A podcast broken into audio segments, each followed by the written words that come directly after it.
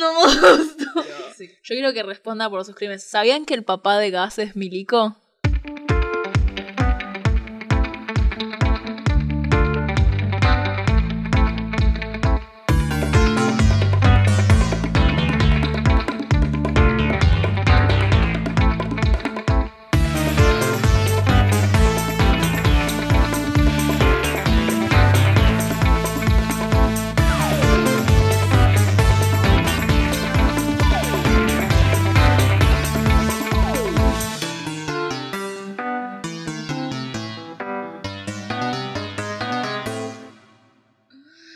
Hola y bienvenidos a Torta Animadas, el podcast mensual en el que un par de tortas se ponen a hablar de caricaturas como parte de la industria del entretenimiento. Somos sus presentadoras, Mew, y yo soy Inequivoca, y esto es Torta Animadas. Bueno, noticias. Vamos a ir eh, viendo algunas cosas. Para empezar, eh, ya, se, ya comienza la sexta temporada de Ricky Morty, digo, para quienes aún no escucharon nuestro episodio de hace un par de meses. Se va a estrenar el domingo 4 de septiembre. Justo el capítulo que habíamos sacado queda un poco en la encrucijada de este cambio irreversible de la historia. Vamos a ver si efectivamente se... El señor, el señor Jam- Jarmón se atreve... ¿Por qué le dije Jarmón? se me mezclaron muchísimos ¡Qué cambios. random! se, eh, se atreve a seguir con el cambio de la serie, no. Bueno, también salió eh, Primal de Tarkovsky en Adult Swim el 21 de julio, ya hace un par de semanas. Sí, sí. Ah, también había salido Tuca y Berti, tengo entendido. No estuve chequeando, pero me dijeron ya que salió Tuca y Berti. Adult Swim está supongo que en su etapa de sacar cosas ahora. Por otro lado, ¿sabes quién no está sacando clo- co- clo- cosas? Close Enough fue cancelado por HBO Max después de tres temporadas. No vi la última. Supongo que estuvieron así de cerca, guiño guiño, de renovar. Sí. Sí, sí, sí. Pero bueno, eh, era una serie promedio, no estaba mal, tampoco era como... Pero bueno. Para los fans de los camiones teniendo sexo va a salir eh, spin-off de Cars. Para los fans de los camiones teniendo Road. sexo, salió un nuevo 8 álbum de Bowman. septiembre En Disney Plus. ¡Deja de interrumpirme! Va, va a salir un. eh, va a salir spin-off de Cars, eh, Cars in the Road, el 8 de septiembre en Disney Plus. Supongo. Yay. Eh, bueno, por otro lado, ya salió el tráiler de eh, la película de Pinocho de Guillermo del Toro. Y también. Iba a decir un chiste muy horrible. Decilo. Y también salió la película de lo- y también salió la película de los Minions. Sí, no se enteraron el evento global que hubo en las últimas semanas por eh, fucking TikTok. ¿Por qué? ¿Qué pasó en TikTok? ¿Vos no te enteraste de todo esto? Hubo un... Ok, no sé si empezó específicamente en TikTok, pero yo vi un TikTok de un grupo de chabones que dijeron... se Ah, sí, sí, sí. Sí, sí, sí. Sí, sí, sí. Grandes, genios. Minions, que estaban todos vestidos de traje y fueron todos juntos y eran un montón de chabones y después al final decían, sí, nos echaron del cine. Sí, sí, sí. Y a partir de entonces había un, una foto, es incomprobable, ¿no? Porque encima a los yankees les encanta me- mentir por internet. Tipo, el, el cartelito ese, tipo, no se aceptan grupos grandes de, cha- de gente con traje Sí, sí. para ver las películas. Unos genios, me encantó. Lo- los respeto muchísimo, de hecho. Hicieron la reverse Morbius, está, está re bien. No sé lo que es Morbius. ¿Qué? ¿Reverse Morbius porque no fue nadie? O sea, reverse Morbius porque fue mucha gente. Ok. Me perdí en el chiste, pero sí. Muy bien. Vamos con el programa. ¿De qué seríamos a hablar ahora, Miranda? Este programa vamos a hablar de recreo, ¿no es cierto, Inés? Sí, la serie de Disney Recreo, la serie animada. Recreo es una serie animada por Paul Sherman, también es uno de los creadores de Rugrats, y Joel Ansola Vejere, que es escritor de la primera temporada de Oye Arnold, bajo Disney Animation Television y distribuida por Disney Channel y Disney Plus. Inicialmente, ah, conste, lo de Disney Plus solamente está en las primeras tres temporadas, por algún motivo. Una, una, una falta de respeto que no estén las horas, esté nada más la 1 y 2 y la 3. ¿Por qué no vas a tener la cuarta y la quinta? Porque aparte son dueños de eso. Tipo, Son suyas. ¿dónde la tienen? Ratón de mierda, ¿dónde la tenés? Fue producida por Disney Animation, no tiene ningún sentido. Pero decía. Inicialmente formó parte de la trinidad de dibujitos originales de Disney para ser transmitidos en un bloque de dibujitos de sábado en la programación matutina de los sábados en Disney, lo que eventualmente se conoció como AV Kids en los Estados Unidos, competencia de franquicias similares a Fox Kids y Kids Warner Bros. Se realizó entre los años 1997 y 2001. ¿Qué? frenó por. y, fre- y frenó por. Las dos cosas más importantes que pasaron, mi nacimiento y, Y, las fre- torres gemelas y frenó cielo. Ah, se realizó entre los años 1997 y 2001. Consta con un total de 65 episodios, que serían aproximadamente como 130 subepisodios, porque son dos segmentos. Eh, cada uno dura 11 minutos aproximadamente y está dividido en 6 temporadas. La primera temporada tiene 26 episodios, en realidad son 13 con 26 segmentos. La segunda tiene 25, la tercera tiene 16, la cuarta tiene 46 episodios. O sea, un total de 23, pero con, ya saben, el doble de segmentos. La quinta tiene 9, o sea, pasó de 46 a 9. Y la sexta tiene 5, De los cuales uno es un especial, el de Halloween. el de Halloween, que ni siquiera cuenta como un episodio normal. Bueno, es una programación claramente muy, muy irregular, lo cual es muy llamativo. Eh, cuenta con también dos películas originales. Llegó al recreo, que es de 2001, y Entrando al quinto grado, que es de 2003. También tiene dos especiales, uno de Navidad y uno con los kindergardianos, que tiene recopilaciones de episodios anteriores bajo una misma temática. Clara, clara importancia, tiene efectivamente tiene seis temporadas, dos películas y dos especiales. Six seasons and two movies and two specials. No es menor esto que decimos, porque esto ya lo hablamos bastante en el episodio de Rick y Morty. eh, me gusta Community. Y Recreo tiene un montón de cosas que siento que Dan Harmon se las recontra rechoreó. Dan Harmon, more like Dan Ladrón. ¿De dónde viste esto? Habíamos hecho la cuenta esa de que supuestamente tenía la edad. Igual claramente no se lo robó, solo es. Tiene una estructura muy similar. Pero muy, muy similar. Pero muy similar al punto de que yo digo que los protagonistas son básicamente lo mismo. Entonces, eh, si alguien me llega a discutir eso, eh, lo espero en el ring. Pero además tiene un montón de cosas como temáticas de episodios, como por ejemplo el episodio en el que Mikey y Spinelli tienen que bailar en la clase y como que les da... Prometo, prometo, prometo que esto no va a ser un Rick and Morty 2 en el cual en realidad solo hablamos de community por 30 minutos. No, no, estoy, estoy te- literalmente hablando de un episodio de, de recreo. En, le- en la película secuestran al director y lo reemplazan por un doble. El episodio ese en el cual tipo tienen que hacer como un montón de eh, schemes por, por la comida. Hay un montón de cosas. Y además TJ es literalmente Jeff Winger. Ahí dice tipo mi name drop de community, podemos seguir a lo siguiente. ¿Qué es recreo? ¿Qué recreo? ¿Me estás preguntando a mí? Yo no vi la serie. es sorpresa, la tienen que ver ustedes. No, Recreo es la serie de... eh, porque está en inglés esto. Ah, porque esto lo- no, esta es una definición que copié de la wiki, porque es muy interesante el resumen que da la Wikipedia de recreo. Me parece fascinante. Yo creo que ustedes entienden el concepto de recreo. Digo, ¿fueron al colegio ustedes? Puede ser que alguien no. Puede ser que nos esté escuchando literalmente alguien que no fue todo el, el colegio. Puede ser que nos esté escuchando alguien que nació en el 2020 y fue a... No fue al colegio la pandemia porque era un bebé. Puede que nos esté escuchando alguien que tenía 5 años en 2020 y arrancó el primario justo con la pandemia, entonces nunca tuvo el concepto de recreo. Y me acabo de autodeprimir. Pero bueno, Recreo es la serie sobre.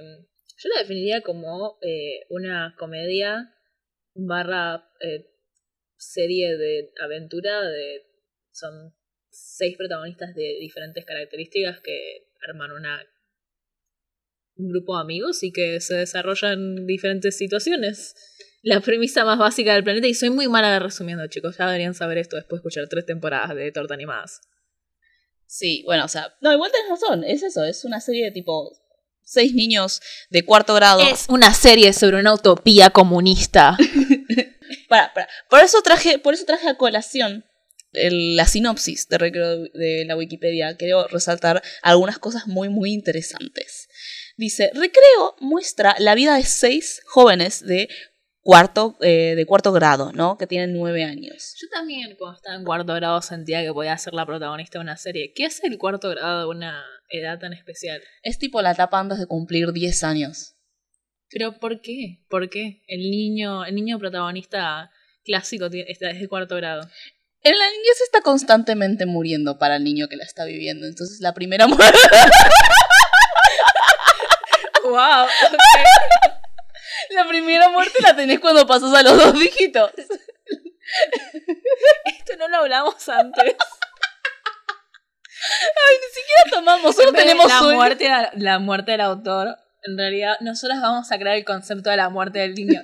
¿Cuál es un buen concepto? Nadie lo desarrolló. Vos que lees cosas sobre la niñez. No sé, no sé nada de psicología. No es de psicología. Es re psicología. Yo creo que podríamos hacerlo un, concepto filosófico social. Muy bien. Entonces, eh, se trata sobre estos niños de cuarto grado que eh, van a un colegio público elemental, el de Arkansas. Y según la Wikipedia dicen, eh, un punto grande, satírico de la serie es que es una comunidad de estudiantes en un colegio que funcionan como un microcosmos de la sociedad tradicional, con su propio gobierno, con su propio sistema de clases y con sus leyes no escritas. Son gobernados por un monarca, que es el, un chabón de sexto grado, que se llama el Rey Bob, y eh, tiene diferentes decretos que se llevan a cabo en el patio del recreo. Es una sociedad con un montón de valores rígidos y normas sociales y altas expectativas de conformación por parte de todos los estudiantes. Recreo se ilustra a sí mismo como un símbolo de la libertad, un lugar donde los chicos pueden expresarse y desarrollar relaciones significativas. La mayoría de los episodios eh, involucran a uno o más de los seis personajes principales buscando un balance racional entre la individualidad y el orden social. Usualmente están defendiendo su propia libertad contra la percibida amenaza de los adultos, el- la administración escolar o las normas sociales. Es nuestra primera serie de Disney desde la primera temporada. Y es. Y tiene esta descripción en la Wikipedia. Normas microcosmos de la sociedad, normas sociales. eh, representación de un gobierno de la sociedad tradicional, tensiones entre la libertad y las normas sociales. Es fascinante. Es fascinante porque es Disney. Porque en realidad, si lo vieras en otra serie, en, otra, en otra, en otro network, no te sorprendería tanto. ¿O sí?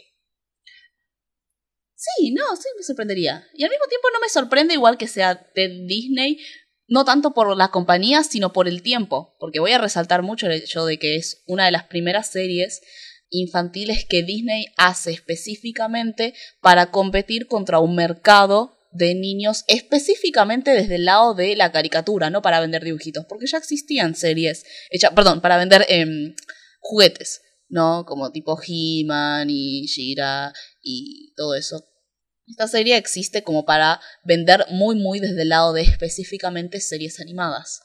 Eh, entonces no me sorprende en absoluto por el... O mentira, me sorprende un poco, obviamente. Lo que no me sorprende es que ocurra en este momento. Me sorprendería, por ejemplo, a lo mejor ahora. ¿Por qué? Porque como hablamos el mes pasado en el episodio de Johnny Phillips con la noticia de Alex Hirsch, hay normas muy, muy estrictas por parte de quienes controlan y censuran a los dibujitos, que en este momento aún no se desarrollan. Esta es una de las series que obviamente iba a existir una especie de censura, pero las normas no estaban tan escritas y no había tanta experiencia que pudiese desarrollarlo. ¿Por qué Disney tiene buenas series a veces? No tengo ni idea, porque no se explica. Sobre todo no se explica sin... eh, a ver, ¿esta serie es contemporánea a qué cosas de Disney? Porque ya había pasado el, el renacimiento de Disney o estaba en pleno... ¿Estamos hablando de las películas o de las series? Porque de las películas. A ver, existe el, eh, existe el, el, el especial ese con Lilo y Stitch. Y existe... Lo que pasa, lo que es raro con Disney es que, a mi parecer, existía Recreo, existían en mi juventud muchas series de, de- de live action y después existía esa tercera cosa muy extraña que tiene sus defensores férreos y sus, obviamente, gente con buen gusto que las odiaba, son las series de, de Disney animadas sobre las películas. Pero esas van después, esas van después. Esas van después, pero justamente después, a pesar de que ya haya terminado Recreo, aparecen los personajes de Recreo en la serie de Lilo Stitch, por ejemplo. Sí. Y tiene esa cosa rara de que mm, tal vez para nuestra generación, si bien todos vimos recreo, porque si acá Latinoamérica se transmite después, tenés esa cosa de- no tenés un muy buen recuerdo de series de animación de Disney. Tenés recreo, y de hecho yo, no, no es que me sorprendí que era de Disney, pero no me acordaba que era de Disney. No, nadie se acuerda que es de Disney porque es buena. Y también tiene una, una onda muy, muy nostálgica, recreo. Si ya es por el estilo, que es mucho más como realista, que igual eso es una característica de Disney. No termina siendo del todo realista, pero eh, si vos lo comparas a lo mejor con las caricaturas que fueron después. Eh, el diseño de personaje no va más allá de lo más simplificado posible y no tiene una. No tienes alguien con la cabeza de balón. Claro, sí, sí, sí, sí, sí. Volvamos un poquito más para atrás y hagamos una clásica torta animada para después ir a una aún más clásica torta animada, que es hablar sobre la serie en sí. Pero primero vamos a hablar sobre las políticas, porque es una serie... Eh, e, e, eso es lo más desorientador, lo más raro de, de haberlo visto ahora. Es, por cierto, una serie muy buena y que está en inglés, toda en YouTube, y en castellano latino, gran parte de los episodios también en YouTube, con una calidad terrible, pero son muy buenos, son muy disfrutables. Y cuando lo ves ahora es como, ay Dios, eh, la política, ¿qué, onda la política de recreo, Miranda? La política de recreo es extraña. Y justo estábamos hablando con Ine de que es. Voy a, tener un caso en particular. Uno de los personajes principales, Gas, su papá es milico.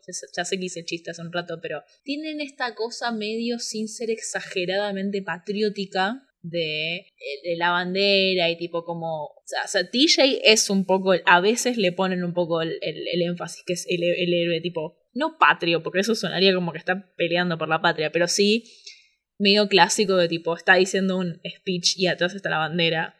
O en un capítulo en particular que me pareció malísimo y que lo odio. ¿Cuál? Eh, ¿Cómo se llamaba? El, del, el de Recess is Cancelled. El recreo está cancelado. El, porque me lo trajiste y tipo no me lo dijiste antes. Y pero porque no sabía que estabas hablando de ese capítulo. Ok, hay un capítulo que es eh, Recreo está cancelado, que después lo vamos a discutir en detalle, porque para mí es muy indicativo de lo que no tiene que hacer que Recreo y que hay ciertos capítulos que caen en eso por, supongo, el, el plot que tiene que tener y también porque tenían que hacer una película con ese tema, cálculo que por eso lo hicieron así, pero que en un momento eh, hay una situación de, de, injusticia, que esos que están cancelando el recreo y no me acuerdo si era Spinelli o si era otro personaje que le dice a TJ, TJ hace algo y TJ dice no, porque no sería patriótico. ¿Arre? Sí, literalmente dice eso, es muy extraño. Es muy extraño. Pero tiene... o sea, tiene esas escenas... Pero, y, tiene esa cosa como medio como, eh, obviamente que claramente a los yankees no les parece rara, que es como simpatía con lo milico, pero es muy extraño y al mismo tiempo claramente muy pre-2001. Pero al mismo tiempo tiene esa relación súper extraña con los 60. Me llama muchísimo la atención. Sí, tiene una relación muy rara con los 60 y tiene esta relación muy rara con la acción colectiva y la acción de base, sobre todo en las primeras temporadas. Es como gran parte de... Hay, hay mucho colectivismo, que es diferente a la comunidad que hablamos en Arnold, ¿no? Que no sé si se acuerdan, pero decíamos, el problema con Arnold es que la comunidad eh, servía más bien para como una especie de sentimiento lindo, de crecimiento, pero cuando había problemas de mayor escala, lo que lo solucionaba no era la comunidad en sí, sino factores como cambia la moralidad de la persona mala. En recreo pasa algo, yo te diría incluso un poco, un poco radical, me eso es algo que me llamó mucho la atención cuando lo vi, que era el hecho de que en el patio actuaban todos colectivamente hacia un problema común, hacia una amenaza a su propio a su propia organización, a su propio eh, a su propia forma de reproducción de la libertad que era el recreo. Cada vez que tipo había algún problema era como bueno, TJ, que es el protagonista, te va a dar su Chef Winger speech, su discursito motivador, pero todos los pibes iban a actuar en conjunto y las soluciones usualmente se hacían en conjunto. A veces, obviamente, tenés esas situaciones y después tenés otras situaciones en las cuales hay muchas referencias a la Guerra Fría. Es que creo que estás tratando de pensar eh, en todas las series que ves como comparándolas a KND. no era un drag eso, es que literalmente KND tiene mucha más consistencia porque tiene una tesis, tiene una tesis básica en que a veces la, no la sigue, pero... el señor Warburton escuchando esto y tipo diciendo, enterándose por primera vez que su serie tenía una tesis. Tiene una tesis, tiene, tiene un formato, no sé si más rígido, pero sí una tesis más rígida de, de, la, de la división de los personajes. Acá, en cambio, tenés esa, ese momento de acción colectiva, generalmente liderado por TJ. Pero hasta en la última temporada te diría que hasta está un poco exagerado cuando aparece. Como Es que, que sí, eh, aparece no, no, no, mucho más razón. orgánicamente en la primera temporada que TJ es el líder. A veces, pero a veces son otros personajes. Sí, sí, no, no, es que tenés absolutamente la razón. Y esto te lo había comentado antes de que terminases de ver la serie. Pero se nota mucho cuando eh, la- las primeras temporadas son de finales de los, dos- eh, de, de los 90, cuando aún no se había sentado el modelo Disney de la serie. Y cuando termina Recreo y es el principio de los 2000 y ya se está empezando a asentar estas características del discurso Disney en los dibujitos. ¿Qué es el discurso Disney de los dibujitos? Cuando hicimos el capítulo, esto es constantemente tipo, a, esta altura de Torta Animada solamente estamos referenciando capítulos anteriores, pero el capítulo de DuckTales que nadie escucha y es muy gracioso porque en ese capítulo aún no había visto Community, es muy importante eso. Eh, yo hablo sobre cómo un aspecto muy importante de los niños en las series de Disney es que los niños tienen valores de adultos, pero se ven como niños. En recreo esto pasa un montón. La gang de recreo, el grupito de amigos de recreo, por un lado tienen este aspecto muy encantador eh, de, jaja, los, los nenes problemáticos que hacen bromas, que se salen con las suyas, que tienen planes y se escabullan y buscan como su libertad contra un sistema pseudo opresor, que eso tiene su encanto. Y se ven, y se- ven como niños, porque son niños. Pero ¿qué pasa? Para el final de la serie, para las últimas temporadas, empiezan a tener esta moral donde donde es el mensajito, el mensajito de, bueno, tenés que ser, hay que ser buenos, bueno, no hay que juzgar, bueno, hay que hacer lo correcto. Eh, Yo creo que igual el problema es que es lo que termina pasando en muchas series que hacen más de dos temporadas, tres más de tres temporadas, que es que ya también está sentado el modelo de la serie. Los personajes son muy... son defini- definibles en dos características. Al principio de la serie, yo no recuerdo que enfaticen tanto su rol de líder al punto que digan, vos sos el líder, TJ, dale, tenés que hacer algo con esto. Si bien es lo que hacía efectivamente. Por eso es muy gracioso que jugamos con lo de Community, porque el mismo community tipo te hace el chiste de tipo Jeff Winger, tipo al principio empieza haciendo sus sus eh, sus discursos para motivar a la gente y después tipo, dale Jeff, tenés que hacer tu discurso para motivarnos. Literalmente pasa lo mismo en recreo, casi en community. sí, pero por eso estoy diciendo que ya para el final de la serie se asienta este modelo de moral, de mensaje, de acción pedagógica que tiene el dibujito. Siempre tuvo una, Siempre tuvo una siempre tuvo una acción pedagógica, pero eh, ya, ya está más pulido para el final de la serie. Nosotros dijimos cómo es curioso eh, al principio. curioso, ¿eh? Jorge. no me interrumpas. Perdón. ¿Cómo, cómo es interesante al principio de eh, la serie que tiene todos estos mensajes que ahora los vamos a entrar más en profundidad. Queríamos tirar esta pequeña tesis al principio para poder centrarnos en los personajes y en los episodios, que eso es lo que ya va a tirar mejor nuestra evidencia. Importa mucho más esta metáfora que está en la sinopsis de la Wikipedia, ¿no? Esta metáfora del microcosmos de la sociedad, de las tradiciones, de las leyes no explícitas, de las clases sociales, de los ritos. Todo esto se ve muchísimo mejor en las primeras temporadas, mientras que en las últimas tenés una fórmula ya construida, con unos personajes ya establecidos, y entonces lo que tenés es el bueno chicos, no sé cómo, eh, no sé cómo llegamos acá, pero sé que los mis valores son estos, entonces tenemos que hacer lo correcto.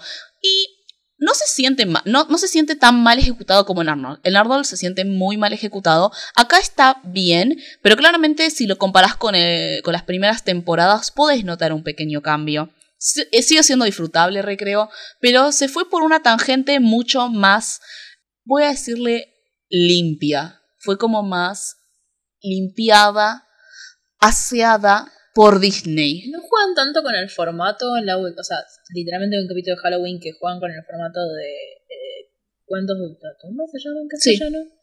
Bueno, perdón si lo dije mal, no soy una chica de los 90. Pero mm, juegan con ese formato en ese capítulo, pero en las primeras temporadas juegan mucho más con, no sé, los géneros que muestran, esta idea de que es un poco también están, no están creados de Crick de la misma forma. Igual, ¿te acordás que yo creo de Crick dije, eso está basado en recreo? No, pero lo que digo es tipo como la hay los capítulos de recreo que juegan con el formato, juegan el formato de esta forma. Hay un juego o una idea que hace que cambie toda la dinámica, en la, la, la economía de recreo, por ejemplo. Oh, qué, bueno que es la economía, la, la economía, la finanza de recreo. Oh. Eh, el capítulo que es un capítulo noir. Estoy tratando de pensar otros. El capítulo es más conceptual.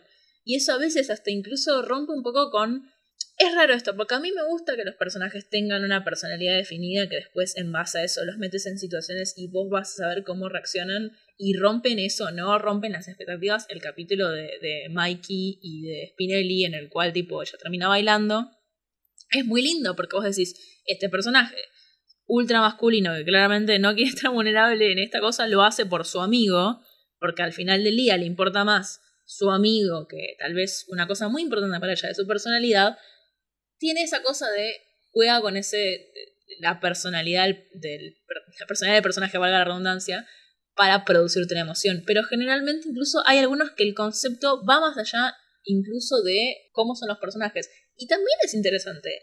Es tal vez medio inconsistente, pero es más interesante. Porque rompe un poco más tus expectativas y me parece mucho más original. Sí, que tal vez esa fórmula de tipo los personajes van a, al final del capítulo, lo que está mal, van a... Siempre hay una vuelta al orden, pero la vuelta al orden además tiene que venir con mensajito, además tiene que venir con el speech de TJ y tipo, eso me parece mucho más pesado y mucho más aburrido. No, obvio, pero por eso, o sea, para mí se puede ver una evolución en la serie, lo cual es muy interesante, algo, algo, algo, eh, el dibujito como una fuente histórica para ver cómo algo, algo, algo avanza la industria de Disney. Además, perdón, los conceptos que maneja Oh, los capítulos que vamos a enseñar individualmente creo son excelentes. Yo no sé si me gustó tanto la serie como Inés, pero hay ciertos capítulos que me parecen increíbles, tipo, como idea conceptual y como están ejecutados, muy, buenos. Son muy buenos. Muy, originales. Vamos a centrarnos más en hablar sobre la serie en sí, sobre los episodios, sobre los personajes. Vamos a alimentar también un poco su nostalgia, porque es una serie absolutamente nostálgica. Yo lo que hice fue separar episodios que llamé episodios de acción colectiva, es decir, donde está esta fórmula, donde la solución es la acción colectiva, es que la gente dentro de este microcosmos, de, este, de esta sociedad, actúe de manera colectiva para generar el cambio. Que es diferente, por ejemplo, a los episodios de comunidad, porque en los episodios de comunidad es más una cuestión de el conflicto se soluciona si actuamos todos juntos. En la acción colectiva hay un antagonismo. Es nosotros como grupo con intereses en contra de intereses ajenos que solamente se pueden solucionar si nos metemos todos juntos a defender esos intereses. En comunidad no hay una lucha de clases, de grupos, lo que ustedes quieran. Después hablé sobre episodios políticos o de educación. ¿Por qué? Porque estamos hablando de una escuela primaria pública estadounidense, pero que habla sobre un montón de situaciones de educación y los vincula con su microcosmos de la sociedad que es recreo. Esta serie tiene mucho para decir sobre la educación, mucho para decir sobre los docentes. Lo que tiene bueno que sea un microcosmos tan marcado es que tiene las ideas, tiene los temas de los que va a discutir muy marcados. Obvio, sí, sí. Bien, vamos con los episodios de acción colectiva. Vamos a nombrar los, conflictos y vamos a nombrar las soluciones. El episodio 2 de la temporada 1 B, en inglés, The Great Jungle Gym Standoff, donde quieren sacar a eh, la vieja ruina, que era el, el juego gigante donde los pibes jugaban y se solucionaba, no sé si se acuerdan, donde todos los pibes y todos los grandes, los padres de ellos, eh, se suben a el juego este porque no quieren que lo demuelan y se termina cayendo porque se suben todos. Pero ¿qué pasa? Tipo, inicialmente todos los pibes se suben al juego y se rehusan a bajarse porque no quieren que lo saquen y no los van a sacar. Entonces los eh, grandes están como, vamos, ¿saben qué vamos a hacer? Vamos a llamar a sus padres. Y vienen los padres y están como, wow, ¿quieren demoler a, eh, a la vieja ruina? No, ese era nuestro. Entonces se suben también y cantan y es como muy, muy bonito eso. Bueno, hay una idea. Y es el segundo episodio. Hay una idea que no aparece en tantos cartoons que vimos. Primero porque no se habla tanto de acción colectiva o la comunidad en sí. Pero hay una idea de generaciones y relaciones entre generaciones bastante seguido. Es un tema que aparece bastante en recreo. Sí. Ya sea con, tipo, cuál es la relación que tenés con tus padres, que a pesar de no estar literalmente en el colegio, tiene bastante importancia. Esa idea de padres que te dan vergüenza versus padres que son literalmente iguales a sus hijos, eso es un chiste. Pero sí, por ejemplo, eso, en ese momento de que tipo los padres tienen la misma relación que tenían sus hijos con este, digamos, eh, juego. No sé, me parece como bastante ocupado. Y a veces pasa, muchas veces que hasta pasa lo mismo con los docentes. Muchas veces pasa que los conflictos no es que se resuelven, pero muchas veces se pone en evidencia, ustedes son los adultos ahora que están tratando de hacer X acción, pero no se olviden que ustedes eran chicos y tenían la misma relación que nosotros con este artefacto, barra lugar, barra evento. Sí, eso lo dicen todo el tiempo, sobre todo en las primeras temporadas. En la, el cuarto episodio de la primera temporada, que me encanta, me encantaba también cuando era chica porque era como, okay, porque amaba a, a Spinelli. Te grabás de género si te acordás de este capítulo. Obviamente. Hay algo muy LGBT acá, que es eh, First Name Ashley, de primer nombre Ashley, que eh, se trata sobre que descubren que el nombre de Spinelli, la chica ruda, la, eh, la varonera, es Ashley. Como las Ashleys, que son una parodia de Heathers y son súper femeninas y son tremendas chetas. ¿Puedo decir cuánta ideología hay en las Ashleys? Este bebé tiene tanta ideología. Todos los capítulos que aparecen en las Ashleys me parecen fascinantes. ¡Escándalo! Porque yo me acordaba que me gustaban, pero porque básicamente, o sea, me gustaba que tuvieran ropita linda porque yo era muy básica de chica. Pero ahora reviendo, tipo, todos los capítulos de, la, de las Ashley tenés algo jugoso para sacarle desde, tipo, la perspectiva de cómo... Tenés que, tenés que pertenecer a tu clase. Hasta, tipo, la, el concepto de la feminidad. Pero también, al mismo tiempo, no es solo que son unas eh, eh, milipilis. Sí.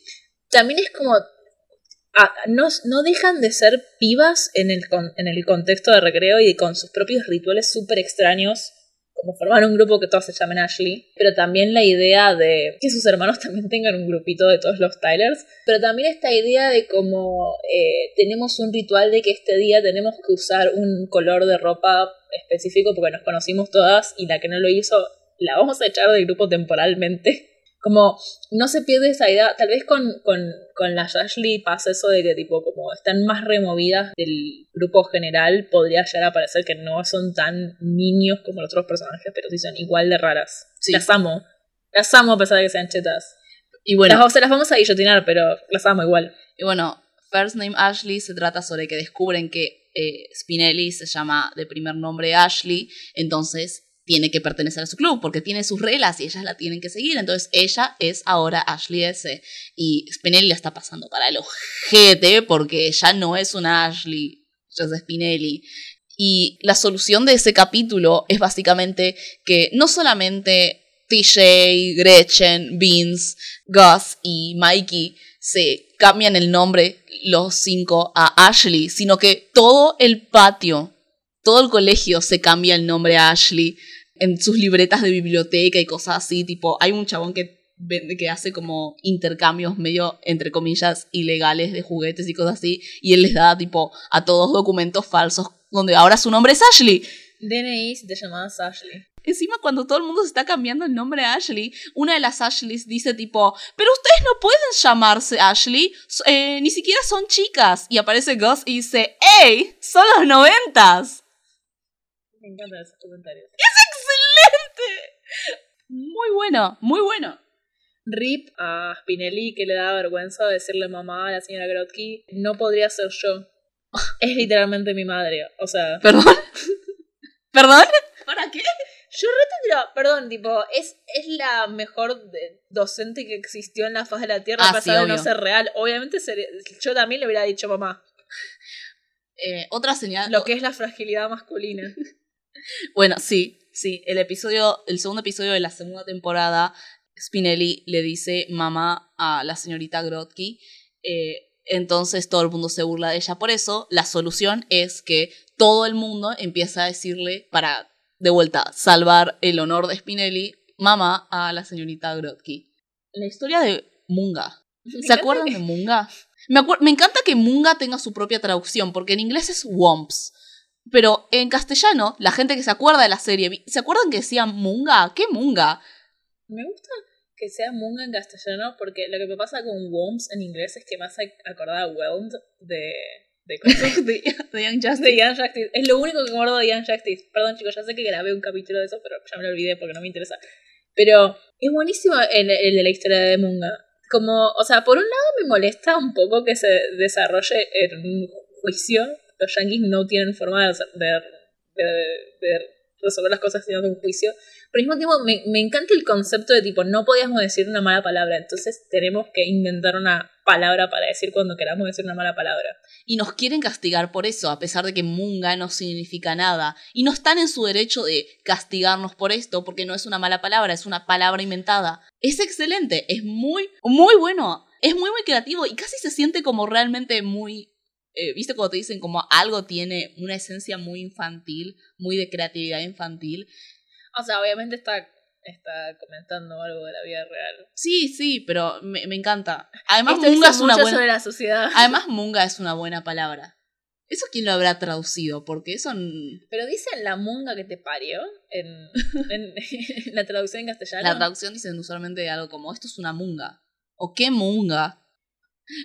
en, inglés dicen tipo, you won't be one person. O sea, es todo, es todo womps. Eh, pero está buenísimo. Es muy creativo eso. No puedo creer que venga de Disney. Disney, que es tipo igual la reina de los sensores, se hace tipo su propia cosa que estoy segura de que si Alex Hirsch lo hubiese hecho ahora, se lo hubiesen censurado. Si Mabel hubiese dicho Munga, se lo habrían censurado. Serían la gente que el episodio de la historia de la Munga criticó. Ahora empieza con Munga, pero después empiezan diciendo Naye. ¡Naye! ¡No! no, porque Naye sí viene de algo choto. ¡Ah, no! Vieron, somos cool, estamos con la gente joven. Estamos actualizadas, no nos quedamos en los 90. La historia de Naye. ¡No! ¡No! ok, bueno, bueno, después tenemos otros episodios como eh, el primer episodio de la tercera temporada, el episodio 8 de la tercera temporada eh, y el episodio 9 de la cuarta temporada, donde siempre es como la misma cosa, ¿no? Hay una persona, una persona dentro del grupo, dentro de eh, la micro sociedad, que está en peligro, usualmente alguien de la gang, ¿no? Como por ejemplo, Gus tiene que mantenerse limpio para salir bien en su primera foto. Eh, de escolar para su viejo o las Ashleys empiezan a clasificar a la gente según números de popularidad. el episodio Community. Qué grande de Social Network. El episodio de Community de las Mio Mio Beans. Me gusta que dijo una referencia en la película y Inés se me quedó mirando. Seguro lo va a cortar, pero se me quedó mirando fija durante 12 segundos sin reaccionar. ¿Qué significa lo que acabas de decir? Es la película de Facebook. Um, y el episodio en el que Mikey se rompe los marcas. Eh.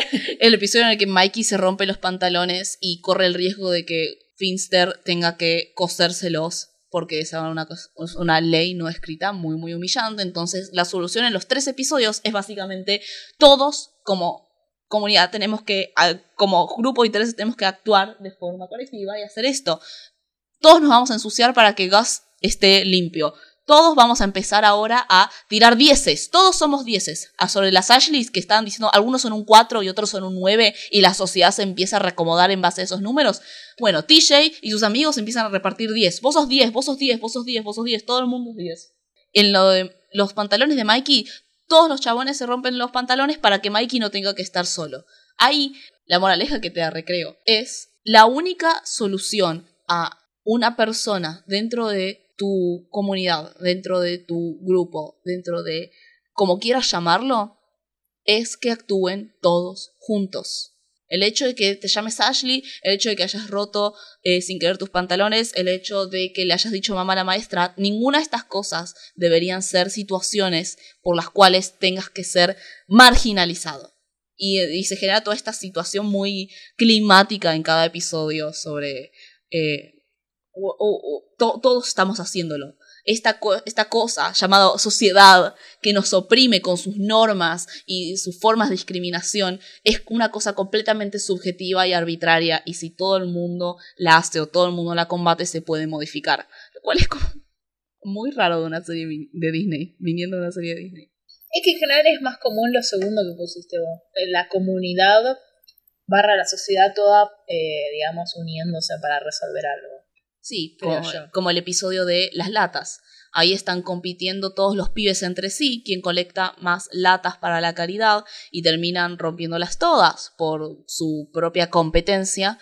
Eh, y Mikey, que era el único chico que quería eh, las latas para dar a caridad, nada, se decepciona, entonces todo el mundo vuelve a recolectar latas para eso. Ahí está, ahí no hay un conflicto antagónico. Ahí hay el problema de la comunidad fue que se estaba enfrentando a sí misma. O sea, no es una cosa solamente antagónica y entre comillas destructiva o antisistema, también hay toda una cosa constructiva desde el lado de los episodios de comunidad. El episodio 14 de la cuarta temporada, eh, la obra maestra de Spinelli, es uno en el que Spinelli está muy muy concentrada en hacer un dibujo en el patio y los chicos se dan cuenta de que se ven buenísimo, entonces empiezan a frenar a todo el mundo para que no arruine esa obra. Y, esto se empieza a expandir, cada vez más gente empieza a ver la obra y están tratando todos de que nadie la borre.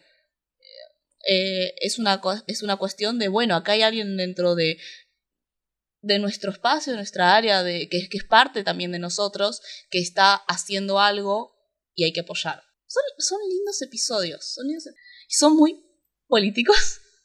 Esta es la lista de los episodios políticos y de educación. Sí, igual con políticas completamente distintas, ¿no? No es lo mismo decir, estuvimos todos compitiendo y hicimos sentir mal a nuestro amigo, entonces, aparte a Mikey, que es como más bueno que el pan, y vamos a colaborar todos para arreglar nuestro error, que el, vamos a buscar qué puede hacer bien cada uno para arreglar el autobús. Sí.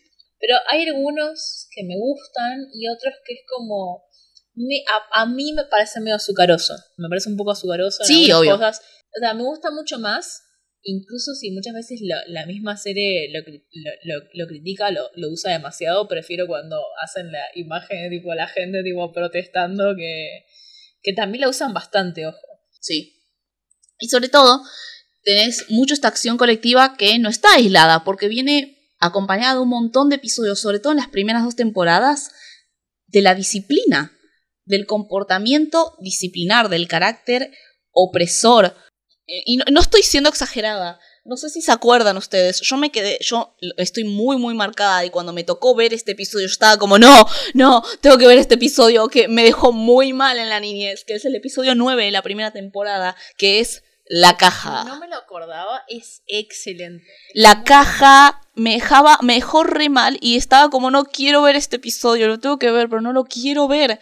Es el episodio en el cual Finster hace un cuadrado blanco en el patio con Tisa, que es la caja, y el chico que se porte mal va a estar aislado en esa caja, que en este caso es, naturalmente como protagonista, TJ. Y lo deja 10 minutos en la caja. Y no sé si se acuerdan, pero es horrible y es literalmente un método de aislamiento y tortura. Entonces TJ se vuelve demente y traumado, entonces empieza a portar bien, pero muy, muy basado en la política del miedo y la política de la disciplina. Entonces tienen que volverlo después a la normalidad. Por fuera de eso, es un episodio que a mí me había dejado re mal de chica. Es raro porque a veces eh, eh, lo que me pasa con el personaje de Finster, que obviamente no lo terminan de definir porque necesitan que sea distintas cosas en distintos capítulos, en este es particularmente sádico, en otros también, como que, de hecho, ¿qué está tratando de decir la, serie? Que, que dice ciertas cosas positivas de los milicos, pero al mismo tiempo Finster todo el tiempo con su diversión sádica por hacer sufrir a los niños, muchas veces tipo la, la ponen en uniforme y literalmente la hacen hacer como esa autoridad de tipo, yo te voy a torturar psicológicamente para que aprendas y lo voy a disfrutar. Bueno, lo mismo con el episodio de Director por un día. En ese episodio, TJ gana el concurso de ser director por un día y, es toda una estrategia para que él, con, el poder, se vea corrompido y deje de servirle a las cosas que querían los chicos, ¿no? Como más recreo y mejor comida y se vuelva un tirano. Son episodios que, eh, definitivamente tienen una función que sigue siendo más, eh, o sea, es política, pero es una función política pedagógica, es enseñarle a los niños que están viendo estas series a los sábados a la mañana a finales de los noventas cómo funciona diferentes situaciones de relaciones de poder, pero reflejadas en un dibujito, ¿no? Pero es muy interesante porque yo me imagino, no, no sé si el, el niño lo termina de procesar o quiénes lo terminan de procesar y quiénes no. Yo no me acuerdo particularmente del capítulo de la caja. Pero debe ser muy interesante, tipo, procesando esa idea de tipo, che, acá hay una figura de poder que está activamente disfrutando torturarme psicológicamente y encima termina fallando, obviamente, porque al final del día eh, se termina por termina ganando TJ y termina tipo desafiando la autoridad. Sí, bueno, pero claro, ese es el final feliz. Obviamente es el final feliz, pero es un, no es un final feliz de, ay, nos pusimos todos juntos para arreglar esta situación, que está bien, no digo que esté mal, es No, no, pero eso... literalmente desafía a la autoridad. Sí, sí, sí, pero bueno, queríamos igual dedicarle un, un poquito de tiempo a uno de los mejores episodios realmente, que yo igual no me lo acordaba, que era la economía o Sí, las sí, finanzas del recreo, No me lo acordaba tan bien, pero me lo acordaba. que justamente habla sobre los problemas del monopolio y de la monopolización, que en retrospectiva Disney es muy gracioso. Me lo acordaba porque teníamos una situación similar en mi colegio, me acuerdo con los stickers. No tan mono, no, no había una monopolio literalmente, pero sí había diferentes estratos de poder en mi Obvio. colegio por Obvio. la cantidad de stickers y el tipo de stickers que tenías. O sea, los stickers eran los- esos valían- platinados. valían muchísimo más. Yo tenía unos en particular que en algún momento me trajeron bastante poder, que eran unos que brillaban en la oscuridad. Stan y Mundo de Jack. Los sigo teniendo de hecho porque nunca los pegué. Pero también estaba esa noción extraña que no los podía, o sea, los podías intercambiar, pero no los podías pegar porque perdían su valor. No, no, por eso, y por eso también es muy bueno. Y por eso, y por eso Greg of the Creek también es muy bueno porque logra agarrar ese aspecto desde la, de la niñez, en el cual te lo tomabas muy, muy en serio. Porque era en serio. O sea, es una locura pensar que los niños tienen internalizadas, o sea, obviamente porque viven en ese mundo, tienen internali- internalizadas las, las nociones de mercancía, de intercambio y de valor. Late, late, nola, nola. No, bueno, pero a los stickers, los, las figuritas que eran raras, que no las tenía nadie más, vos no las cambiás uno por uno. Vos podías decir, vos querés, yo me acuerdo cuando estaban las, las figuritas del mundial, vos querés, Messi no sé si era tan común, vos querés alguna de estas de la selección argentina, no valen una de la selección de Francia. Dame tres, dame cuatro. Si- Aparte, yo me acuerdo además que a veces te falta, nada que ver con recreo, te faltaban dos figuritas para completar el álbum y la persona que sabía que tenía la que te faltaba te decía, no, no te faltan dos figuritas. Esto te vale más a vos que lo que me vale a mí. Me lo han dicho en la cara. ¡Ay! ya sé, y de eso se trata recreo. Y eso se trata recreo. Bueno, ¿de qué se trata la economía de recreo? La economía de Que recreo. es bastante gracioso. Eh, hay un, todo un video muy bueno que vamos a linkear que es sobre la conexión entre la economía de recreo y, bueno, Disney siendo un monopolio. Sí, Es bastante bueno. Eh, pero en general, o sea, el, el- el traslado de esa micro sociedad al patio de, de Sí. los chicos. Ese es uno de esos episodios donde vos, vos tenés razón que decías que tipo medio que cambia la personalidad de los personajes para ajustarse a la historia. Eh, en esta historia, TJ se había enfermado, entonces faltó un par de días al colegio y cuando vuelve al colegio se entera de que ahora toda la sociedad funciona en base a un tipo de eh, mercancía común que son los Monstickers. Son stickers, stickers de monstruos. Eh, y que vos adquirís bienes y servicios a partir del el pago de stickers. Entonces tomar, en, tomar agüita en la fuente te puede salir dos stickers. Exacto. Entrar a un lugar te puede salir dos stickers. Jugar en cierto, en lo, no sé, en las hamacas o lo que sea. Que además esas cosas stickers. antes y después de este capítulo no valen nada. No es que hay de, el- la, la gracia que al final del capítulo se... Spoiler para una, peli, para, para una serie de hace 20 años, se cambie de, de, de objeto de intercambio, eh, de moneda, digamos. Eh, es gracioso, pero después nunca más en la serie esas cosas claramente valen algo. No, porque están además bajo una monarquía. Sí. Interesante igual. Interesante. Todo esto se puede explorar después en el mundo de Craig. Eh, nada, y tienen los Monstickers y TJ como llegó tarde a la, a la moda, no tiene ningún sticker. Por aparte no podía comprar más. porque se los compraron todos los pibes. Entonces es pobre. Y entonces Menlo le termina dando así como de lástima dos stickers. Y con esos dos stickers y demás empieza a laburar por stickers.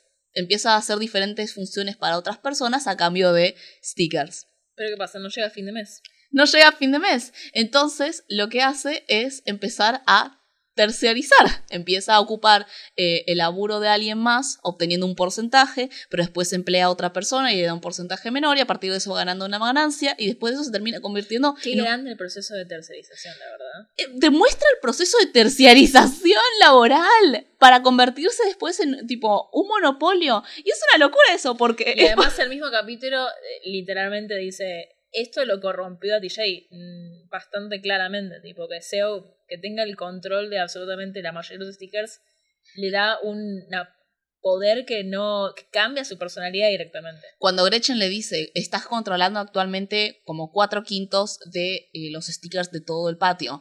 Y TJ le dice, excelente, ahora hay que buscar la forma de que pueda obtener el, el otro quinto. O cuando dice, cuando dice, ya nadie tiene stickers para gastar en nada. Keynesianismo. ¿Dónde?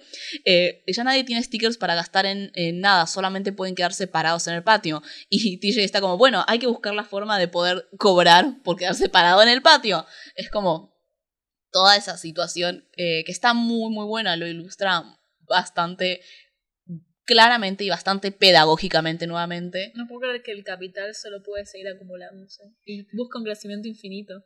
Y tiene todas estas cosas que son muy, muy interesantes y son muy críticas al mismo tiempo. Y después tiene episodios como Don Perfecto, en donde eh, en la versión en inglés todos estos pibes odian a este, todos los chicos del colegio odian a este pibe nuevo porque es muy bueno en todo y es perfecto y les gana en todo. Entonces se juntan para decir qué, qué van a hacer con él.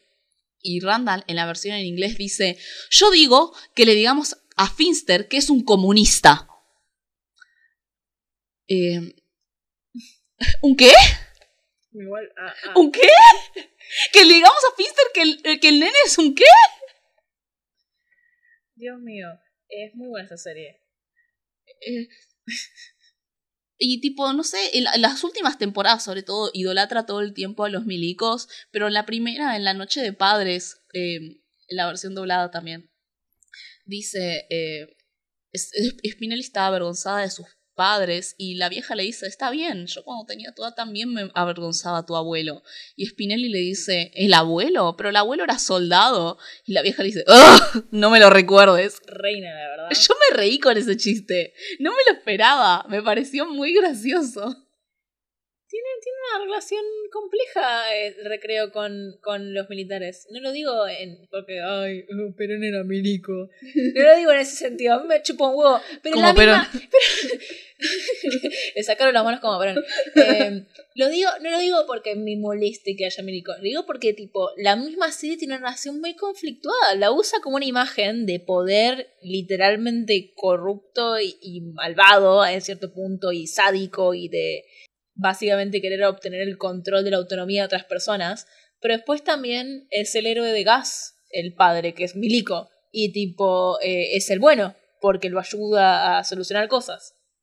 Y aparecen sí estas múltiples situaciones. Es muy raro porque es una serie como post caída de la Unión Soviética, pero hay muchas situaciones en las cuales el punto del chiste es como, jaja, hubo o hay rastros de el miedo rojo. Lo cual es como... A mí también me parece gracioso porque es algo que claramente no verías hoy en día como punto de comedia o punto de inflexión en No, ahora ni siquiera se menciona. No. porque No. el miedo es decir la palabra. Claro, es como que se volvió el miedo rojo. El miedo rojo siempre estuvo en nosotros. Pero esta época es tipo Bienvenidos todos, todos chistes. al miedo rojo. Hay, hay bastantes chistes sobre el miedo rojo. El episodio en el que sospechan que Grodsky es una espía soviética. Eso es muy gracioso. No te dicen es una espía soviética, eh, pero dicen como no sabemos si está de nuestro lado o del otro lado eh, y la espían pensando que está involucrada. O cuando básicamente TJ pretende ser un espía soviético para hablar con el viejo de Ghost. Es como están todas esas constantes referencias al miedo rojo que es como ya entendimos, sos una serie de los tardíos noventas y también sos una de las primeras series infantiles animadas por los cual aún no existe una normativa fija y estricta sobre qué cosas podemos permitir que vean los niños en los dibujitos y qué cosas no. Es un gris muy muy interesante, recreo, en ese sentido. Pero después marqué otros episodios que son más como cosas que no tienen nada que ver con las anteriores, pero que me gustaron mucho, como la leyenda del niño grande, cuando a TJ lo capturan los kindergardianos, concepto problemático, pero bueno. em, A mí. Ay, estás canceladísimo porque te gustan los, los kindergarten. No, no, no me gustan tanto a mí, pero bueno. amo los kindergardianos. O sea, me, me gustan como concepto a, pesar de ser súper problemático. Quiero aclarar esto para que no me cancelen. Sí, Yo sí. sé que es problemático, pero entender que tipo los kindergarten son un... primitivos, Primitivos eh, barra bárbaros. eh, nativos. Sí, todo eso. eh, al mismo tiempo es gracioso en algunas partes, pero no me gustan porque me, me. Ay, a mí me parecen muy tiernos. Sí me da ternura, pero porque me aburren como tipo como man, como, como que funcionen como manada, es como que me aburre bastante, Pero pero, sí me gusta que lo individualicen a Héctor, por ejemplo. Y a Tavi. Y a Tavi también. Pero bueno, la leyenda del niño grande lo capturan a TJ y TJ se vuelve uno de ellos por un día y es bastante tierno y tiene un montón de temáticas así sobre la infancia. Que... ¿Vos, ah, ¿A vos no te había gustado el que tipo, es- también es como un conceptazo, que el, el Principal Brickley tenía una regresión al hacer Ese no me gusta, no. A mí me gusta, no sé por qué. No me gustan los capítulos del, del director, pero ese me gusta. No, no, ese, ese no me gustó. A mí me gusta, porque además de nuevo es esa misma temática de tipo, la, la generación anterior pasó por las mismas situaciones, pero tipo, hay un... ah, no estamos conectando a pesar de que, bueno, eh, es bastante actual. Sí, no está La bien. idea de tipo- razón, sí. La, la generación anterior y las generaciones anteriores tuvieron las mismas experiencias que nosotros, pero por alguna razón, eh, la edad, por alguna razón, las posiciones de poder, etcétera, etcétera, etcétera, no estamos conectando. Sí. Y situaciones muy puntuales nos unen. Literalmente que el director tenga una regresión infantil. Sí. Entonces me da ternura. Después marqué eh, los caras pálidas, o en inglés Lord of the Nerds, que es cuando TJ se rompe el brazo, entonces no puede jugar en el patio, entonces lo mandan a adentro, donde está con los chicos que en lugar de pasar el recreo afuera, se la pasan adentro, que son los nerds de Dungeons and Dragons, que son los caras pálidas, justamente porque son nerds que no tocan el sol. Eh, y es un episodio muy tierno, no sé, porque me parece muy tierno, como, ay, se hace amigo de los nerds. Es como, esa época en la cual nerd aún era una categoría medio oprimida, el geek. Sí, era una subcultura básicamente. Era una Y subcultura. no estaba tipo absorbido por el mainstream. Claro, sí, sí, pero era como visto como esta cosa. Y bueno, el episodio. Ah, el episodio de em, That Stinking Feeling, donde tipo a Spinelli le gusta a un pibe. Y es como esta cosa súper trágica para todo el mundo, incluyendo para Spinelli. Tiene un chiste muy gracioso en el cual tipo, va, no es muy gracioso, solo es gracioso, donde TJ habla, le dice tipo, vas a estar bien con tu condición. tu condición de que te gusta. Lo vamos a retomar en probablemente 15 minutos, pero todos los comentarios de tipo Spinelli, alguien diciéndole esa chica y Spinelli diciendo, eh, no, ya te dije que no me digas esa chica, No me insultes así. no me dices así. Mucho para hablar de Spinelli. Mucho para hablar de Spinelli. El thread más largo. Soy, soy su fan. eh, fue una gran inspiración para mi yo de 5 años. Y bueno, también marqué el final de la cuarta temporada, que es eh, un amigo entre Ya sabemos, Inés, somos la misma persona y a, a las dos nos fascina el concepto de divorcio. que ese episodio se trata sobre que, eh, nada, TJ eh, no, no va a ver pasar el fin de semana con sus amigos usualmente porque se va al cumpleaños de este nene Menlo, que es el que hace como de secretario del colegio. Hablemos del hecho de que tipo Menlo, que es un niño, está tipo empleado en, en el colegio como tipo secretario. Es como, ok. Y, y es porque nada, Y eran no- amigos cuando eran Y chiquitos. no les dice a los demás. a y no amigos. ah, claro, y no se los dice. Entonces los amigos Entonces- lo espían. Entonces eh, los demás están tipo, ¿qué- ¿por qué TJ ya no quiere ser más nuestro amigo? Eh, no, no quiere que tipo pasarlo con nosotros, ¿qué onda? Vamos a espiarlo. Y descubren que está en el cumpleaños de Menlo, que Menlo no es su amigo. Es un chabón que como, como parte del sistema burocrático, Menlo es como la metáfora de la burocracia, porque es un niño como ellos, pero cumple siempre con los valores y con las responsabilidades de los adultos. Está aliado con los adultos, además. Sí, o sea, a veces, los, a veces está del lado de TJ, pero usualmente Sí. está aliado con los adultos. Eh, nada, ¿por qué está en su cumpleaños? Y es porque ellos eran amigos cuando eran muy, muy chicos y se distanciaron por diferentes intereses, pero como eran importantes uno para el otro, TJ sigue yendo a los cumpleaños de Menlo. Ese es el episodio. Me pareció tiernísimo Que además vos lo conectaste después con el otro capítulo. de- con el episodio en el cual TJ eh, se hace director por un día. Porque TJ se hace director por un día, no porque él haya querido concursar en eso, porque no se había anotado, sino porque, como se estaba portando muy mal, era un niño problema, Prickly y Finster dijeron, ¿por qué no le damos esa posición de poder? Porque eso es lo que hicimos con Menlo. Menlo antes era un chico muy, muy problemático y cuando le dimos esta situación de poder, básicamente se volvió este niño adulto, secretario, súper responsable y manipulable. Lo cual es como, yo seguida cuando vi el episodio en el que Menlo y TJ eran amigos, me hizo pensar en ese episodio y decir, claro, a lo mejor ambos serán pibes súper problemáticos y Menlo fue disciplinado. Captado por la seducción del poder. Y, y fueron separados de esa forma, es como se, se distanciaron. La, la piba hacía lore de recreo. Hay lore en recreo. Hay lore Que ustedes no lo vean es otra cosa.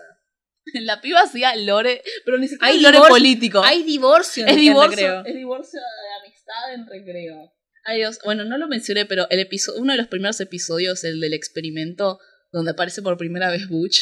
Hay un, hay un personaje que se llama Hay Butch. un personaje que se llama Butch. Lo empecé a ver y le dije, Inés, ¿cómo nos podemos llevar eh, a nuestra casa al personaje que se llama Butch? Hay un personaje que se llama Butch y encima se ve genial, tipo, tiene un muy buen diseño. Aparte, o sea, me da gracia que sea como el, el chico asociado con las leyendas urbanas. Sí. Que era todo su subgénero, además, en, en. ¿Por qué en los 90 están.? ¿Alguien puede comentarme, por favor, que haya estado vivo en los 90? ¿Por qué había un subgénero de tipo leyendas urbanas infantiles, específicamente infantiles, así como bien, bien ñoñas? Aún no los 90? existían los creepypastas. Es verdad. Pero me daban más miedo los creepypastas cuando era chica que, no sé, todas esas películas tipo Ho- Hoku Poku no me da miedo. Bueno. Aparte, señora Hot. Perdón. Perdón. Cambió mucho. Estábamos hablando de Butch y estábamos hablando Los de. dos géneros. eh, Butch y señora Hot. del, eh, del experimento. Que es muy gracioso, porque no sé si vos lo viste doblado en latino. Yo lo vi doblado en latino. En el experimento, Butch eh, aparece por primera vez diciendo como que estaba horrorizado porque vio que su hermano mayor besó a una chica. Todos estaban como, ¡qué horror! Los chicos y las chicas se van a besar. Y como que todo el episodio tenés tipo la voz de Butch muy fantasmagórica diciendo, chicos besando chicas, chicas besando chicos. A mí también me daría bastante miedo. El futuro. Y es como, wow, el miedo al futuro heterosexual. El futuro. Es muy gracioso desde un punto de vista gay, porque es como un montón de niños teniéndole miedo a volverse paquis. Me pareció hilarante eso. Yo, niño de 9 años. Chicas besando chicos. Muy bueno. Ah, no se dieron cuenta, pero hicieron un episodio gay. Hicieron un personaje gay. Sí, Butch es lesbiana. Butch es la lesbiana. Ah, ¿ustedes ¿Quién- esperaban que dijera otra persona? Pensaba que íbamos a decir Spinelli, no, no, la lesbiana es Butch. Antes de hablar de quién es la lesbiana, que hay todo un thread larguísimo, 500 años fueron di- discutidos en este thread, hablemos de las pelis. La película, yo voy a hacer la sinopsis y yo quiero escuchar tu opinión sobre eh, Llegando al Recreo. Llegando al Recreo se sitúa al final de cuarto grado de los pibes de recreo. Empiezan las vacaciones de verano y TJ está medio decepcionado porque todos sus amigos están yendo a diferentes campamentos y él queda solo ahí en su pueblito. Y estando ahí solo descubre que hay una agrupación malvada que se metió adentro del colegio y está haciendo un rayo súper sospechoso. Entonces llama a sus amigos, los saca del campamento y descubren que el malo quiere eliminar el verano para que no haya más vacaciones de verano. Y bueno, esa, esa, es- la sinopsis. Tienen ellos lo, lo frenan. Lo curioso es que este chabón, malvado, también odia a Prickly. Y todo esto lleva a varios flashbacks y sobre todo una secuencia de créditos finales que referencian a los 60, que era lo que habías dicho antes, ¿no? La referencia noventosa de los 60. Es tu década, Miranda. Banks. No, no digas esa forma. Eh, sí me parece muy interesante que dentro de la temporada de esta serie, que es finales de los 90, se coloque como el periodo que hay que recordar los 90. Sobre todo porque supongo que puede haber gente que recuerde efectivamente los 60 que haya trabajado en esta serie y tendría que tener 30 largos, más o menos. Pero probablemente la mayoría de gente que trabajó en esta serie no sé si vivió los 60 o si se los acuerda. Probablemente es la idea, y, y además por cómo lo usan muchas veces, sobre todo con el personaje de Miss Grotsky eh, y las ciertas referencias visuales, sobre todo en esta película, está, está como esta idea de el pasado en el cual estos eh, adultos, que ahora son los adultos eh, efectivamente autoridad de la, de la escuela, que son eh, Miss Finster y el Principal Prickly, eran todos como del amor y paz, hippies de los 60 que estaban a favor de un nuevo tipo de educación más igualitaria, etc. Y tenés a este personaje, el, el que quiere justamente que deje de existir el liberano, que me parece muy interesante que lo que encarna estos nuevos valores de no, no, no, pero la escuela no, yo no estoy de acuerdo con estos valores hippies, hay que empezar a ser más estrictos con los chicos, encarna un personaje que está vestido y actúa igual que Peter Fonda en la película que empieza eh, el, cine de los 70 yankee. Que por cierto, el personaje en la película no es una representación de una autoridad, pero sí es un contraste con esta como estética más de así Ravi Shankar, amor y paz, psicodelia de la segunda mitad de los 60 y a ver, no tenían por qué referenciar los 60, no tenían por qué referenciar la protesta pacífica de los 60 y sin embargo lo hacen continuamente. Claramente hay alguna idea de relacionar eh, estos dos periodos finales de los 90 como, no sé si directamente haciendo una metáfora uno a uno de tenemos que volver a ese tipo de protesta, pero un poco sí, recuperándola, ya recuperándola estéticamente y recuperándola también como, bueno, estos eran los valores de estos personajes en su juventud. Y esto que dije antes de la desconexión generacional. Hay una desconexión generacional que estos personajes se vuelven la autoridad cuando pasa el tiempo y olvidan su pasado. En este caso, su pasado hippie. No sé, me pareció como, me llamó bastante la atención. Obviamente me, me, me, me dio mucha ternura, pero Mm, por algo creo que eligen los 60 y no eligen los 70, que tal vez sería una representación un poco más eh, menos eh, pacífica, digamos, sí, protesta, pero protesta pacífica, que es lo que en el imaginario yankee son los 60, básicamente. No, y bueno, también está después todo, toda la imagen de Grotsky. Si hay algo que aparece un montón de recreo en cosas así como de redes sociales y GIFs y cosas como tipo Invasor Sim aparecía Gear, eran tipo las frases de Grotsky dando clase, como tomen con criterio este cuaderno porque fue hecha por hombres blancos eh, durante que quieren reescribir la historia o Ah, miren a los salvajes europeos que quisieron, tipo, eh, que recibieron comida de los amables y civilizados nativos. Bueno, la clase de expresión eh, personal no era dentro de una hora, pero podés hablar ahora. Claro.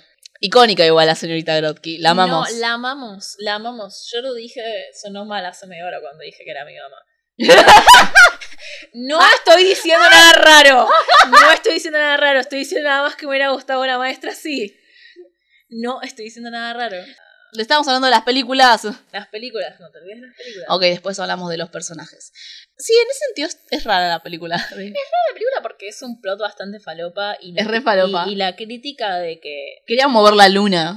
Sí, pero más allá de eso, tiene una cosa buena y mala. Que es que es como un capítulo extendido de recreo. Es como si un capítulo de recreo de 10 minutos lo estiraras por una hora y 20 minutos, que tiene sus fallas obviamente, porque en cierto punto ya es medio repetitivo y no pasan tantas cosas.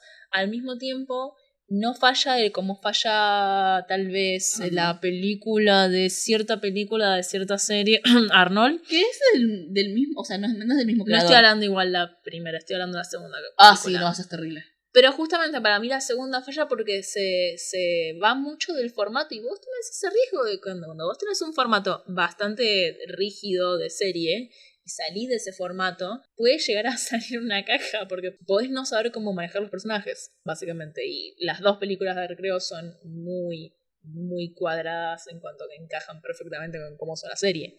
Entonces tenés esa cosa que no innova, pero si te gusta la serie podría estar bien. Para mí es un poco larga. Tipo, no, no era para hacer una película de una hora y media, que en realidad es una hora y veinte porque los créditos son larguísimos. Sí, sí. Alto soundtrack tiene la película. Viste, buenísimo. Es muy bueno igual. Sí, lo que tiene. Eh, lo que tiene Recreo que hace bien, que tiene con su segunda película y con sus especiales, es que justamente las historias son cortas. Entonces maneja muy bien. un formato de antología, que es lo que mejor sale. Porque el formato de antología. Estás haciendo efectivamente una película o especial de media hora, pero estás haciendo tres capítulos en uno. Básicamente. Que es para mí el, largo justo para el recreo. Más que eso. Sí, sí, sí, el episodio de los el, el especial de los kindergardianos, por ejemplo, son un compilado de todas las historias que tienen los chicos de recreo con los kindergardianos, más una historia sobre cómo Gus en realidad eh, había estado ahí en el kindergarten y bla bla bla bla, no importa. Está en tal, está en YouTube si lo quieren ver. Y la película de Llegando al quinto grado son justamente un compilado de una antología de diferentes situaciones que viven los pibes una vez que ya están en quinto grado, lo cual es muy curioso porque el primero, el primero es literalmente como una, una revolución pacífica, una sentada que se termina volviendo como, bueno, no voy a ir al colegio por todos estos cambios que está haciendo el consejo municipal sobre la educación y todos los pibes están como TJ no está yendo al colegio en forma de protesta y empiezan a no ir ellos también para ver a TJ, tipo muy muy eh, huelga de hambre, pero huelga de colegio. Es como muy... Y- y hablan de eso como una revolución. Finster dice, tipo, hablan de, hablan de lo que está haciendo TJ como una revolución. Sí, y obviamente el comentario que hacen todos estos capítulos en los cuales hay justamente eh, el consejo directivo o X docente quiere sacarle un derecho básicamente a los chicos porque nunca es eh, sacarle algo que está de más, siempre es algo como básico para ellos, tipo el recreo o el verano.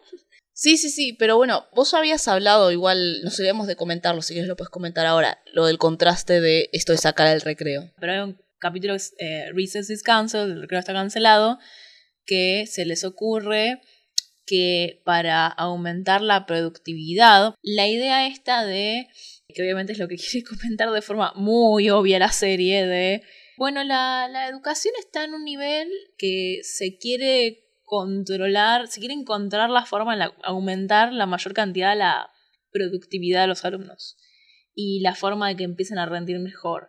Y eso lleva a medidas absolutamente ridículas, obviamente, para la realidad.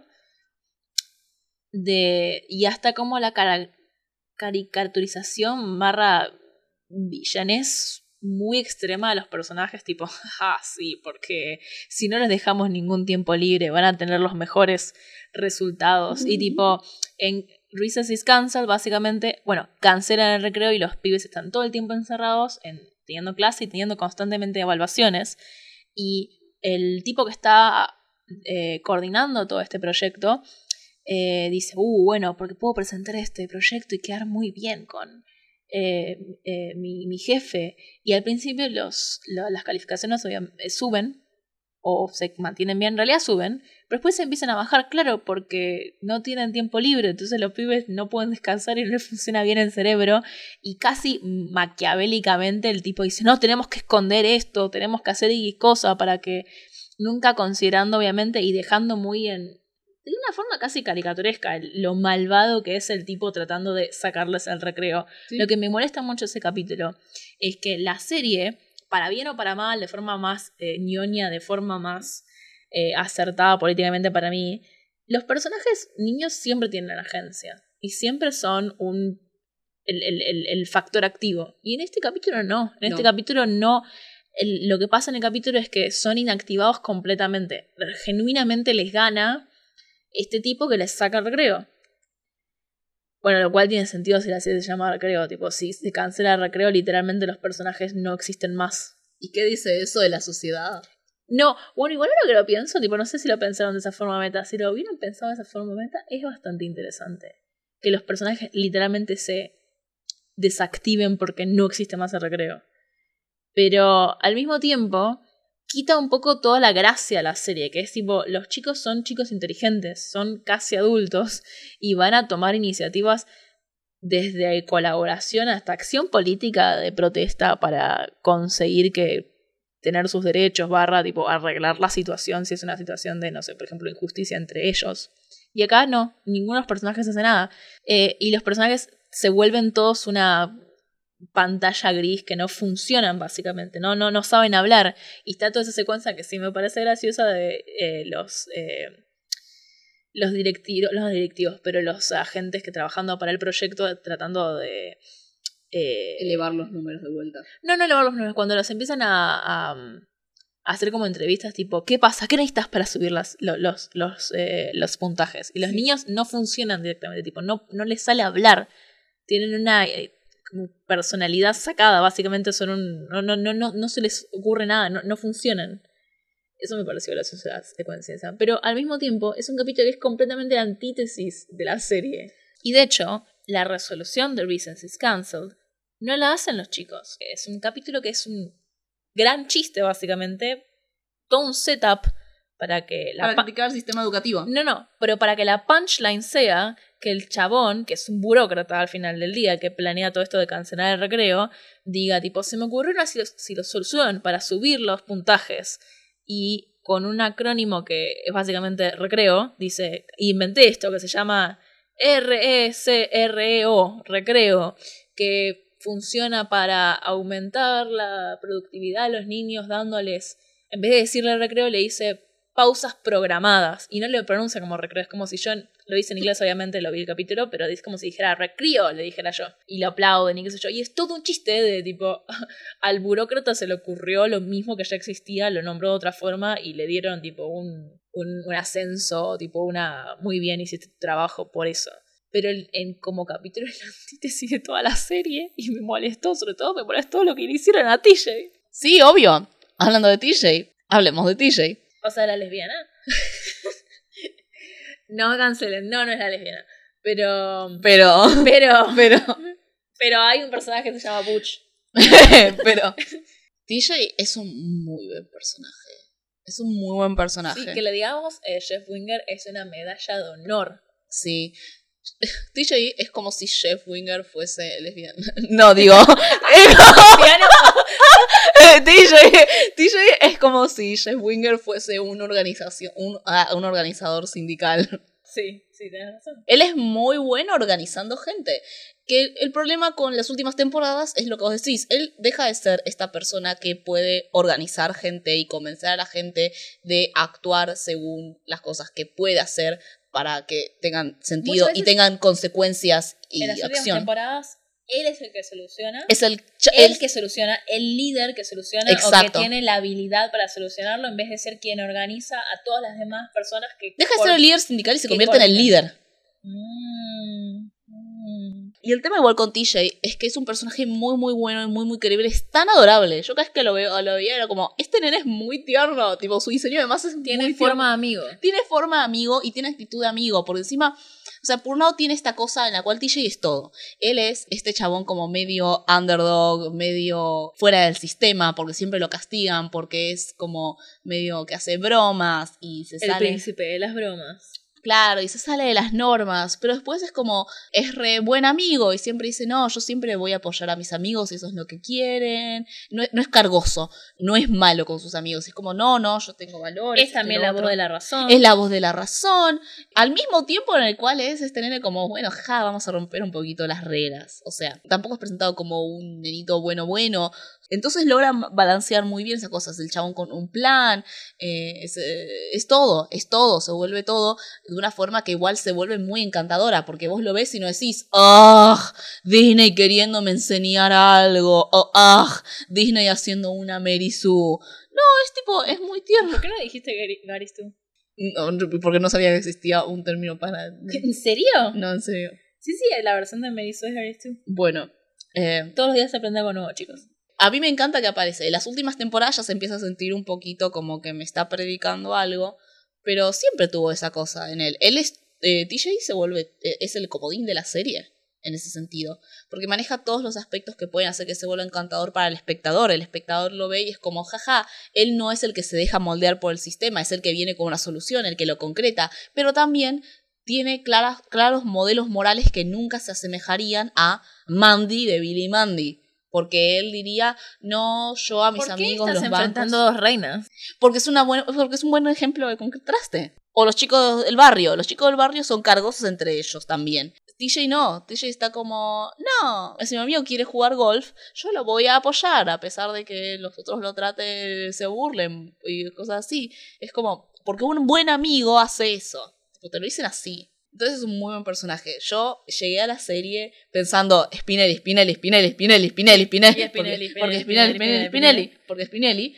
Pero también salí como, ay, pero realmente no quiero mucho a TJ. Pero Spinelli, Pero Spinelli. Spinelli. Spinelli. Ah, amo a Spinelli. ¿Qué decir de ella? ¿O debo decir siquiera ella?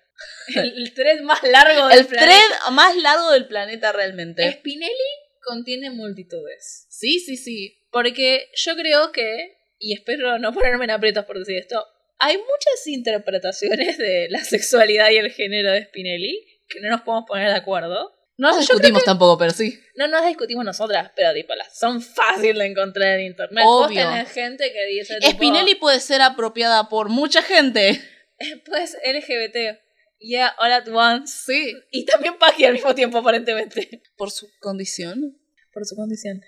Hay unas respuestas que tuvimos online porque alguien por fin nos contestó en redes. Cuando Eh, preguntamos. Cuando preguntamos, porque era obvio que si hay manga de homosexuales que nos escuchan, eh, alguien iba a decir algo sobre Spinelli. Más les valía. De hecho, fue muy gracioso porque es por primera vez, después de dos años y medio de hacer torta animadas, que dijimos, che, podíamos hacer eh, la- eh, quién es la torta, una encuesta en Twitter. Pero también Juli, nuestra amiga, nos mandó un mensaje, gracias Juli, te amamos, que decía, Recreo es el único dibujito de Disney que me gustaba porque no se sentía como que fuera de Disney. Espero que lo hayamos eh, aclarado, que nosotros estamos de acuerdo en estas últimas hora y media, básicamente. Me encantaba la profe progre, que se parece además mucho a nuestra amiga Juli. y siento que sería amiga de la señorita Rizos, que también es Juli. Grupo de tipo profes bisexuales con rulitos y anteojos. Sabemos que es un género, chicos. Estamos, estamos conscientes del género en internet de profe progre con rulos. Que además es real. Sí, sí. Bueno, la lesbiana es Spinelli, cantado, sí. Alguna de las Ashley de la secundaria se chapó a una amiga en el boliche para calentarle la pava que quería levantar. Saludos, la radio está muy buena. Lo que quiero decir con Spinelli es que yo estoy de acuerdo que es la lesbiana, pero hay posta un debate muy fuerte, básicamente porque mucha gente la, la pone con DJ. Lo cual es muy gracioso para mí. Yo no lo veo. Esto solamente es tipo... mucho, mu- ¡Wow! Mucho en muchles. ¡Qué grande el lesbianismo! Para mí toda la gang de recreo son lesbianas. ¿Todas? Todas. todas. Son todas... y Vince. Eh, ¿Vince? ¿Qué? ¿Me está diciendo que Vince no es una Stu? No, no, Vince, Vince es, es el amigo de Todo grupo necesita un chabón y un grupo de lesbianas. Sí. Ya en serio, sí, Spinelli es es su género, quiero su género, Yo básicamente. también. Sí, sí, sí. Eh, yo, yo- Está todo conectado igual, pero Eh, sí. eh, Pero- su género, lo quiero. No, no, sí, yo absorbía todo y una de las cosas que absorbía mucho era como, bueno, quiero ser Spinelli. Esa escena en la cual el rey Bob estaba siendo chantajeado por Randall porque tenía una foto de él cuando la hermana le había probado eh, un vestido en un centro comercial y Spinelli para defender al rey Bob dice, ah, eso no es nada. Eh, una vez mi hermano me prestó sus botas y me gustaron y era como, wow, género, género, género, género, género, género, género, género, género, género. Porque eran las botas que está usando ahora, es como género, género, género, género, género. Pero sí, Spinelli, icono Butch, la señorita Grodsky, icono bisexual, Ícono bisexual, de acá a la China. gran icono bisexual. Es parte, e- eso viene además también con la idea de tipo ser una profe progre con rulos y anteojos. Sí, perdón. Tipo, como, viene en el contrato. Como futura profe progre con rulos, probablemente. Oh no, Miranda, no, vas a empezar a desarrollar miopía, es parte del contrato. Tengo mucho miedo. Yo veo otras profes progres eh, con rulos y pienso, tipo, che, yo veo muy bien y no tengo anteojos. Es como que. Me van no a sé, sacar del sindicato. O me van a sacar del sindicato, Oh, me- o de repente, no sé, voy a caer en una clase y de repente, ¡ah, no veo nada! Apoyo tu, tu moción de que Gretchen sea lesbiana. Gracias. Sí, sí, yo digo que Gretchen. Pero porque vos ves a una pibita nerd y decís, eh, lesbianismo. Sí, Gretchen es lesbiana. Además, conste que ya se estableció en la primera temporada con el, el episodio de El Experimento que nadie en esta serie quiere chicas besando chicos, chicos besando chicas. El futuro no fue heterosexual. Es un futuro que tiene miedo. Exacto, ese es el futuro que hay que temer, el futuro heterosexual. Creo que es una buena conclusión. Es una buena conclusión. Bueno, ¿de qué serie va a ser el próximo episodio, Miranda? Eh, el siguiente capítulo va a ser sobre la vida moderna de Rocco. Sí. Va a ser sobre la vida moderna de Rocco, Rocco's Modern Life. Y viene nuestra querida invitada de en temporadas anteriores, Ogrish. Así que prepárense, recuerden que pueden mandarnos mensajes por Twitter, Instagram y Tumblr que son arroba tortanimadas y pueden colaborar con nuestro cafecito que también es tortanimadas. La música del inicio y del final fueron hechas por Nahuel, que es Nahuel Torres en Twitter e Instagram y Polibios en SoundCloud. Los links van a estar en la descripción. Hasta la próxima.